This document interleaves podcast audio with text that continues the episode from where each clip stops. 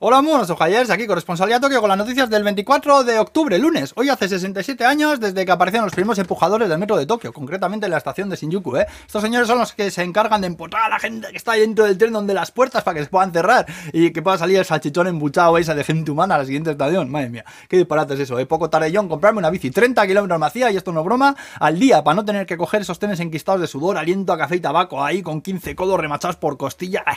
Puto asco todo. Bueno, vamos al barullo, cancelada la cuenta atrás de fin de año de Shibuya por tercer año consecutivo. Y también acaban de anunciar que se prohíbe beber alcohol en la calle el fin de semana de Halloween. Halloween en Shibuya, ¿eh? Ahí sí que se montaban buenos plátanos, la Virgen. Y esto está diciendo uno que pasó su adolescencia tardía saliendo de fiesta por el casco viejo de Bilbao cuando el Cale Borroca Challenge, ¿eh? Que estaba en su máximo esplendor. Joder, Halloween en Shibuya, ríete tú de la isla de los famosos. Anda que no triunfaba el disfraz de zombie gallín. Anda que no.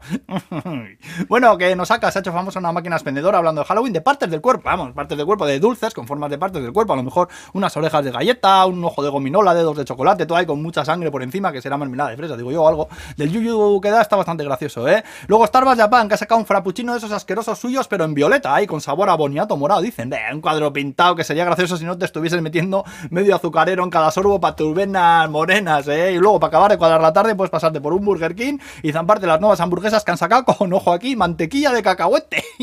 Madre de Dios, es por lo visto una colaboración con Spy Family, pero bien podría estar eso patrocinado por la funeraria Tanaka, porque como sigas así te van a llevar ahí de visita más pronto que tarde. Con la hostia, unas lentejas os daba yo a todos. Sin vergüenzas.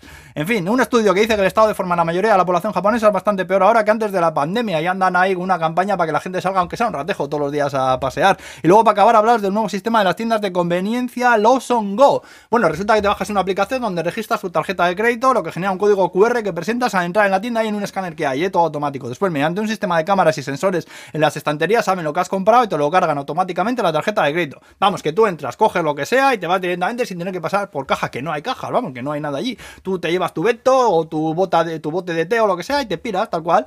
Eh, de momento están pruebas en un barrio de Tokio, pero la idea es implementarlo en todas las tiendas del país. Muy guapo, sí señor, ni caja, no es ni autocaja ni nada, es que no hay cajas. Y bueno, pues aquí nos vamos a quedar. Hala pues, señores, que vaya bien la semana, Gur.